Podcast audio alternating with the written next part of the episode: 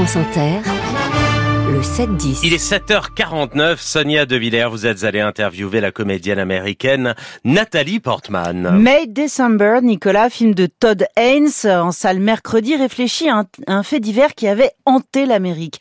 Adulte, déjà mère de famille, une femme était tombée amoureuse d'un garçon de 12 ans avec qui elle avait eu une liaison. Ça lui a valu la prison.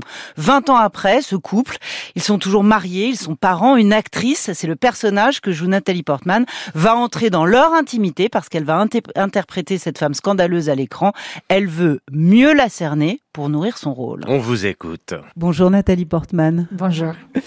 Vous êtes productrice. Est-ce que vous laisseriez, comme dans le film, une actrice entrer comme ça dans la vie de quelqu'un pour tout aspirer, pour construire son rôle? Um, I think it's a danger. Je pense que c'est un danger en effet, mais c'est euh, aussi l'une des grandes questions qui se posent et qu'il faut qu'on se pose. Et les journalistes, les gens qui font des documentaires se la posent aussi, c'est-à-dire lorsque l'on va présenter, représenter la vie de quelqu'un, en quel sens? on va aussi perturber cette the vie, comment est-ce qu'on va pénétrer dans cette histoire par le simple fait qu'on va la présenter, en faire le portrait? Et euh. Il There's only il n'y a pas une seule vérité, il y a des versions de la vérité. Et vous diriez que les acteurs sont des vampires? I mean, hopefully Ou qu'ils sont not. des espions Hopefully not. Uh, Non, hopefully j'espère que non, en tout that cas. Euh, mais c'est un peu le danger, fear, je crois, many et la artists, crainte aussi. um, Et il y a throughout beaucoup history d'artistes have- tout au long de have l'histoire qui, qui, qui se sont taking posé cette question, se sont interrogés a en se disant est-ce que l'on prend euh, la it, vie des gens? Est-ce qu'il y a un aspect un peu vampire real à la life, chose? Est-ce qu'on real est en train de emotions, voler quelque real chose de la vraie vie, des vraies suffering, émotions et um, aussi de la vraie souffrance? Le film est inspiré d'un fait divers. Cette enseignante de 34 ans qui était tombée follement amoureuse d'un garçon de sa classe qui était en sixième et dont elle a eu un enfant. hein. Elle avait accouché en prison. C'était en 1997 à Seattle. Toute l'Amérique avait été marquée par cette histoire. Vous aussi? Oh, Effectivement, euh, ça a fait euh, les gros titres de la presse à sensation. Alors, that l'histoire que nous nous racontons, ce n'est pas a celle-là exactement, c'est une fiction. En 97, comment vous la regardiez cette histoire?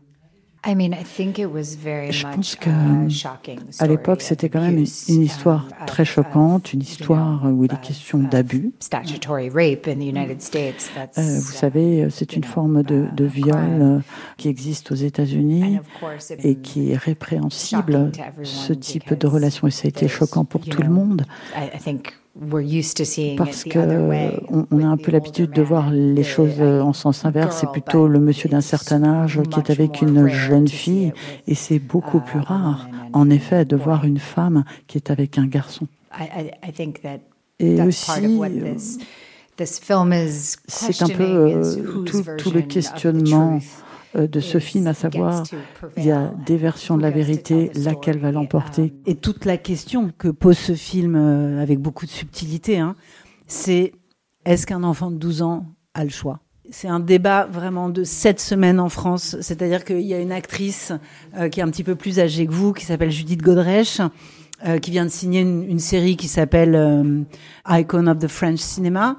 Et elle raconte comment elle a vécu quand elle avait 14 ans seulement, comment elle a été la muse, l'égérie d'un cinéaste français qui s'appelle Benoît Jacot, qui avait 40 ans. Elle, elle en avait 14 ans.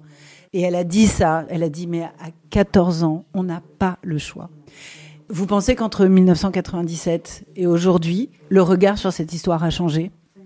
Um, well, I think in the, I mean, I don't know here. a- Je- je peux well, pas of dire pour ce qui se passe Um, ici. I know in the United States, En revanche, je peux vous dire ce qui se passe aux États-Unis. Et crime euh, c'était You know, euh, it's- à l'époque it's- un crime. um, Et, et ça reste Il y a eu un aucune fascination. There's not uh, there's not uh, as much of a debate about Il n'y a, pas de débat it's, sur cette um, question, puisque, uh, crime. euh, puisque de um, toute façon, c'est répréhensible pénalement. Individuals, stories like. Donc après, il va y avoir des récits, the histoires de telle ou telle personne. uh, C'est ce qu'on voit par exemple euh, dans ce film. C'est des gens qui vont rester ensemble uh, think, et qui vont même avoir des enfants ensemble.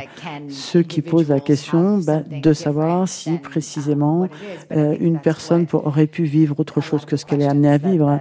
Au final, you know, si quelqu'un dit euh, qu'elle n'a pas eu le choix, c'est que c'est vrai. Euh, on écoute ce que vous dit la personne. Et en France, on est en train de vivre une période très charnière dans l'industrie du cinéma parce qu'il y a les débats autour du comportement de Gérard Depardieu sur des tournages de cinéma. Il y a eu justement les révélations de Judith Godrèche. Donc, est-ce que la France vous paraît très à la traîne par rapport à l'industrie du cinéma aux États-Unis? Um, I mean, look, it's all of the revelations non. that came out around Me Too. Euh, je dirais que euh, c'est malheureusement pas une révélation aux États-Unis. Moi, je suis tout à fait reconnaissante à l'égard de toutes les personnes qui ont osé prendre la parole, qui ont élevé la voix, qui ont dit voilà, j'ai été victime de tel ou tel abus. Et, et ces gens ont, ont dit voilà, c'est grave. Et effectivement, c'est très difficile de prendre la parole et de dire ce qui s'est passé. Et euh, je pense que c'est vraiment la bonne chose, c'est qu'on a vu à ce moment-là naître une solidarité entre les femmes, entre des femmes qui se soutiennent maintenant parce qu'elles savent euh, qu'elles vivent euh, des choses très difficiles et qu'elles ont besoin de ce soutien.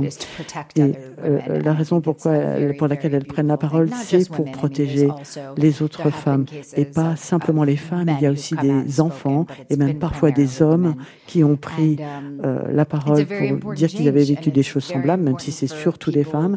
C'est un tournant très important.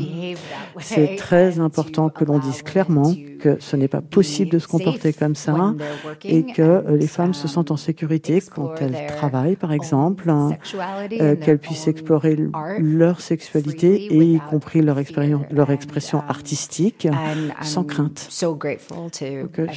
vraiment, je, suis très très reconnaissante um, envers tous celles et tous ceux qui ont le courage de prendre la parole et on espère que la génération qui nous suit vivra les choses différemment. Alors qu'en France, ça a déchiré le milieu du cinéma, le débat euh, autour de Gérard Depardieu, et ça a déchiré les actrices, c'est-à-dire que ce sont des femmes qui se sont répondues. Bref, c'est une question, euh, euh, française.